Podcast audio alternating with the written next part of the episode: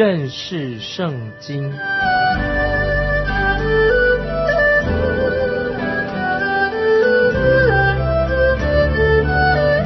认识上帝的话，把上帝的话带到全世界。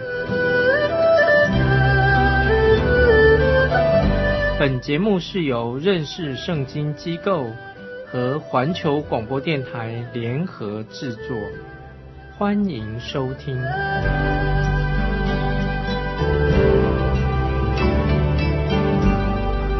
亲爱的听众朋友，你好，欢迎你收听认识圣经这个节目，我是麦基牧师。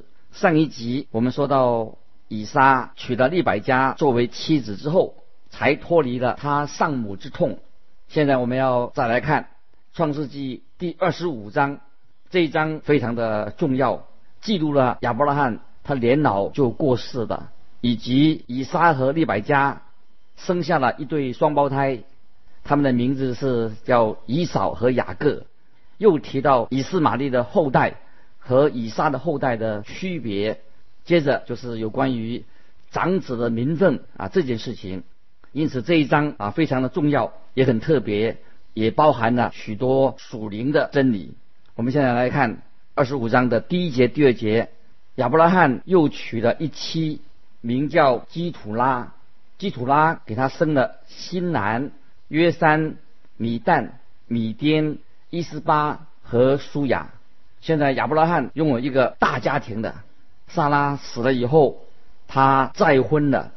有人提出一个疑问：当亚伯拉罕生以撒之后，他不是已经断绝了他生育的能力了吗？是的，就算是这样子，但是我们全能的神，他必定能够有大的能力。在神，他岂有难成的事吗？在神，没有什么不可能的事。是的，一定是神再给他有生育的能力。所以在这里，我们看见亚伯拉罕，他曾经奇迹式的把以撒生下。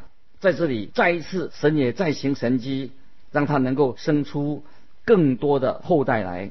在这里，只提到米旦和米颠这两个人，我们不需要深入探讨亚伯拉罕其他的儿子，因为圣经没有再提到他们，只有后来提到米甸的事。米甸，因为在以后我们会看见旧约的摩西，他这个人物，他下到米甸去。他在那里娶妻，所以米甸人和米旦人都是属于亚伯拉罕的后裔。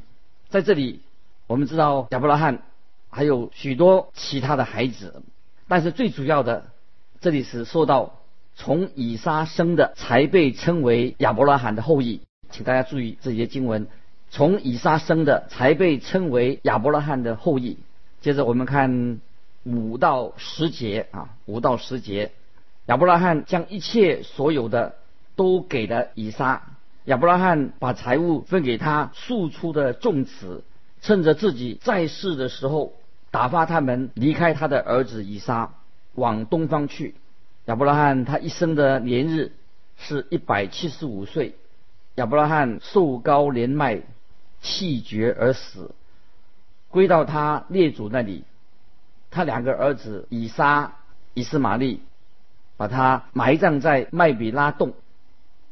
这洞在曼利前赫人所辖的儿子以弗伦的田中，就是亚伯拉罕向赫人买的那块田。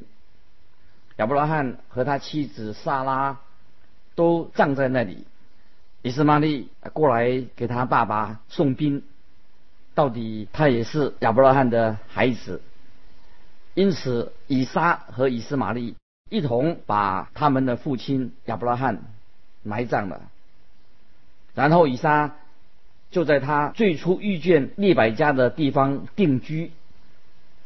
十一节啊，十一节这样说：亚伯拉罕死了以后，神赐福给他的儿子以撒。以撒靠近约尔拉海来居住。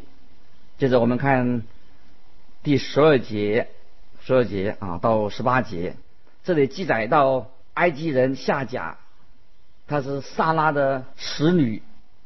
埃及人夏甲与亚伯拉罕所生的儿子是以斯玛利。以斯玛利的儿子们的名字也记载在这个家谱上面。这几节的经文就是从十二节啊，这几节经文十二节以后，这几节经文列出他们的名单，在这里就让我们再重复的说啊，圣灵的末世，圣灵末世写圣经的一个原则，在创世纪里面记述记载家族的一个方式，是先提到神所要弃绝的家族，所要弃绝的后代。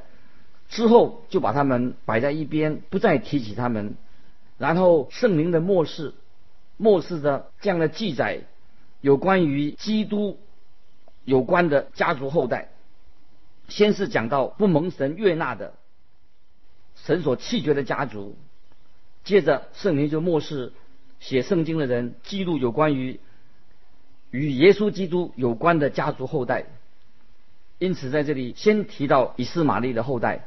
接着才提到以撒的后代。现在我们要开始来分享讲解有关于以撒的后代。第十九节，二十五章十九节，亚伯拉罕的儿子以撒的后代记在下面。亚伯拉罕生以撒，这是我们啊所要研读的、要研究的这个家族的后代。新约圣经马太福音第一章也是这样子，一开始就提到亚伯拉罕生以撒，以撒生雅各啊，等等等等。当然亚伯拉罕还有其他的儿子，但是圣经就没有提到他们的名字，只提到以撒的后裔。所以其他这些人，我们就可以把它省略过去了，要把重点放在以撒的后裔。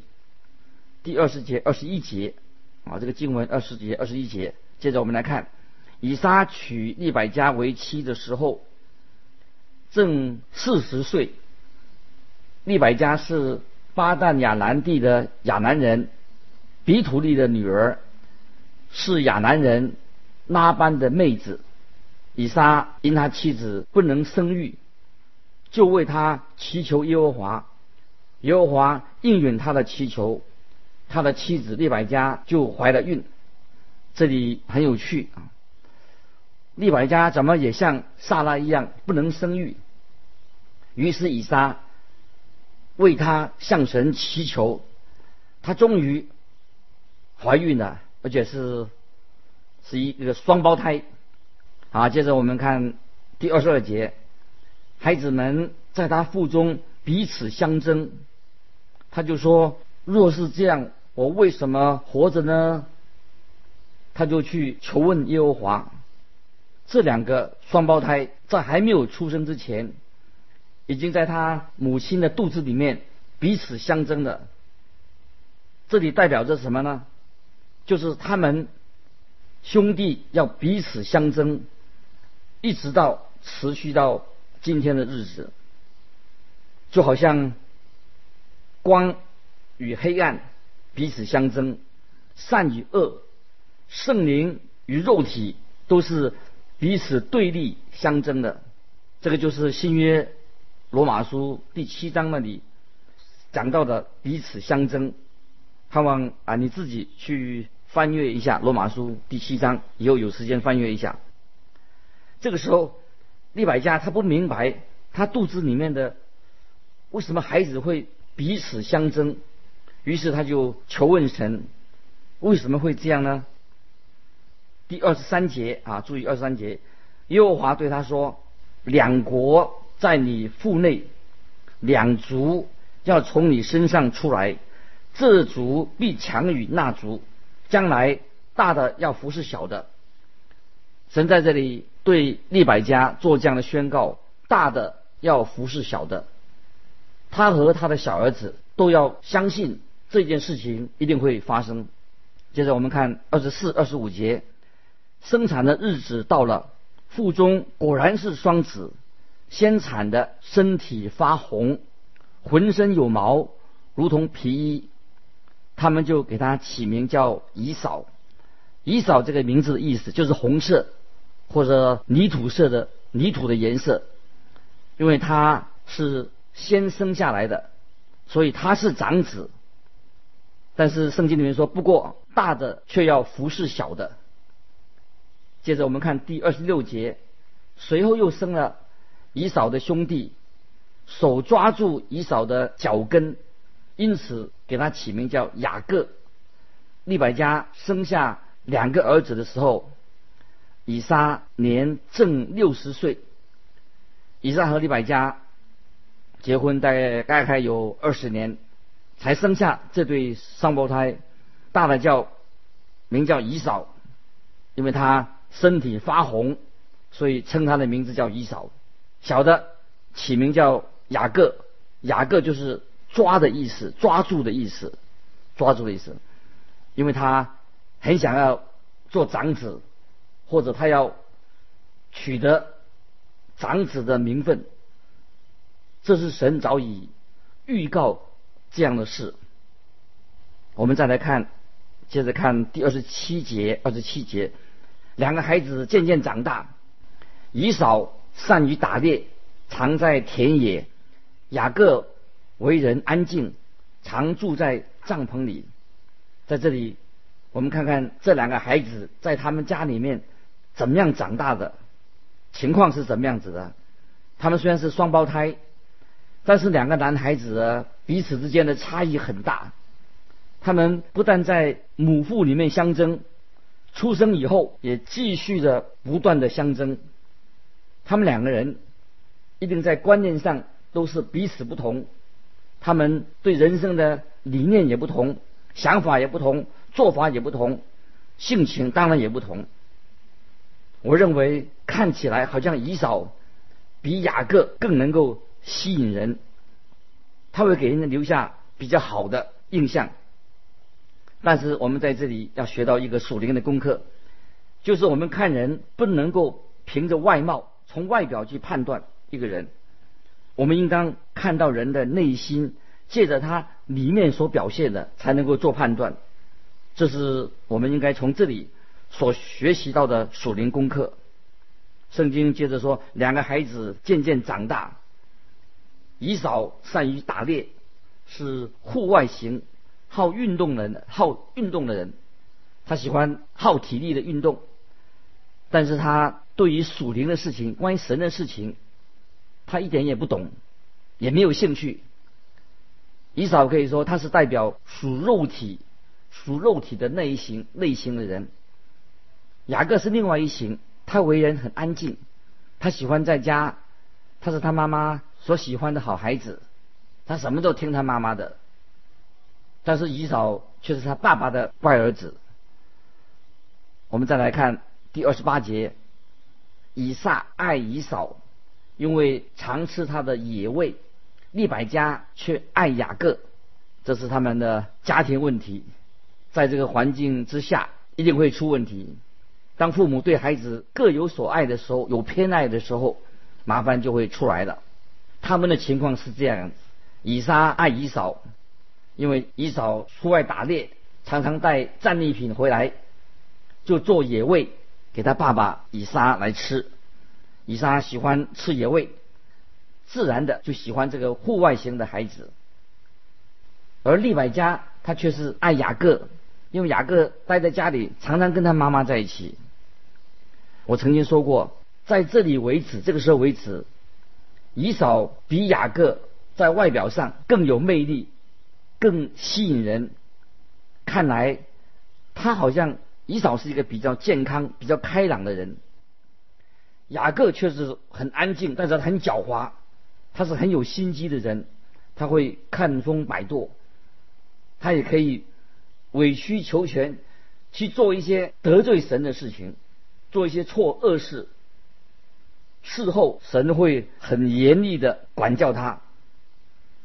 虽然外表看来以扫比较有魅力，但是他骨子里面，他心里面没有神。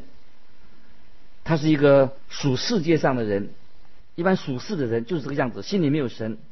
他只重外表，注重体能等等。像雅各的内心的深处，他却渴望着关于属灵的事，他对属灵的事情。看起来比较有兴趣，所以神也花了很长很长的时间，去除去雅各他内心的那些污秽，并且神也要除去他的假面具。神要进到雅各灵魂的深处，神要改造他、更新他，最后，神终于在雅各的身上完成了这个属灵的大事情。当我们读到雅各生平的时候，我们看到，直到雅各晚年的时候，才看出他是一个比较属灵的人。现在这个家庭现在出了问题的。刚才是我们说的，父母对孩子各有偏爱的时候，一定会造成一些冲突。所以当时他们的家庭一定不是一个快乐的家庭。我们看二十九节到三十二节，二十九到三十二节，有一天雅各熬汤，以扫从田野回来累昏了。以扫对雅各说：“我累昏了，求你把。”这红汤给我喝，因此以扫他的名字又叫做以东。雅各说：“你今日把长子的名分卖给我吧。”以扫说：“我将要死，这长子的名分对我有什么益处呢？”在这件事情上，暴露了两个人的性情。以扫他刚从田野回来，觉得很疲倦很累。尤其看到雅各所煮的红豆汤，他很想吃。雅各他在家里面，很明显的，他也算一个好厨师。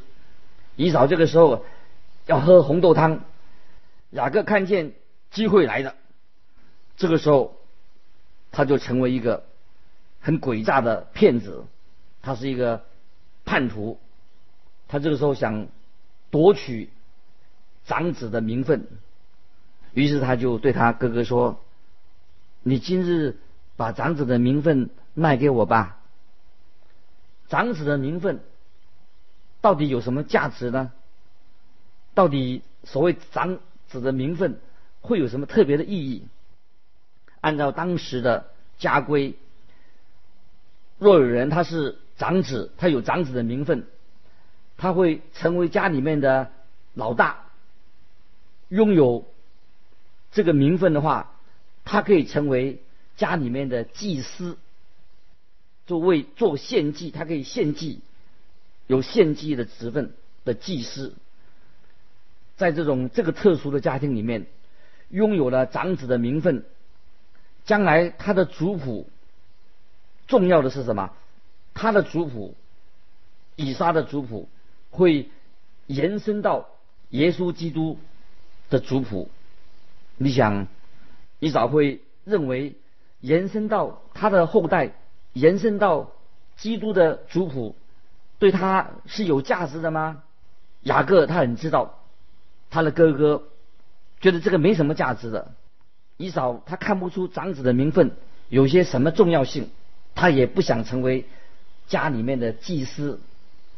对以扫来说，那有什么重要不重要的事情？在今天。也有一些基督徒，有时人家邀请他出来参与服饰的时候，参与圣公的时候，他就会借口说：“哎呀，我又不是传道人，这些事情我做不来的。”有太多的人不愿意参加或者参与属灵的圣公，甚至想让别人看见他说他对自己对属灵的事情。就是没兴趣，提不起兴趣来，这个就是属以少的这种心态。若有人也许邀请他当执事或者当传道，鼓励当传道，哦，他会说：“啊，这个事情我我做不来啊，我不想做这些事情。”这里我们看见以少轻看他自己长子的名分，也不重视他的后代，他的家谱会一直延伸到主基督。未来的家族，没有人像以扫这样轻看有关于神救恩的家谱。雅各这个时候他却看出这一点，所以对他就对以扫说：“我对你说，如果你把你长子的名分给我的话，我就给你一碗红豆汤。以扫就去觉得哎很划得来，就说太好了，长子的名分对我也没什么好处，我何必在乎这个长子的名分呢？我宁可要碗红豆汤来喝。这个就是以扫的人生观，他对属灵的事情、关于神的事情，从来就不感兴趣，非常的可惜。虽然雅各在这件事情上，他自己也犯了罪，但我们的神已经应许说，将来大的要服侍小的。按神的时间来到的时候，神的按照神的时间，雅各有一天他会得到长子的名分，但是雅各这个时候他很没有耐心，他却一用一个欺骗的狡猾的手段去夺取这个长子的名分。其实他应该耐心的等候神，等候神的时间，按照神的时间表。按照神的时间，把长子的名分赐给他。但是雅各这个人，为了很快的得到自己的利益，不惜手段，用方法，他动脑筋，他只要想说他自己能做到的事情，何必去麻烦神呢？我自己来做。他会认为自己很有把握，很有能力去处理这些事情。从世人的眼光来看，雅各好像还做得不错哎。但是神却要严严的管教他。后来神都借着他的舅舅拉班这个人来执行这个严厉的管教。神要让雅各知道，靠着自己的方法是行不通的。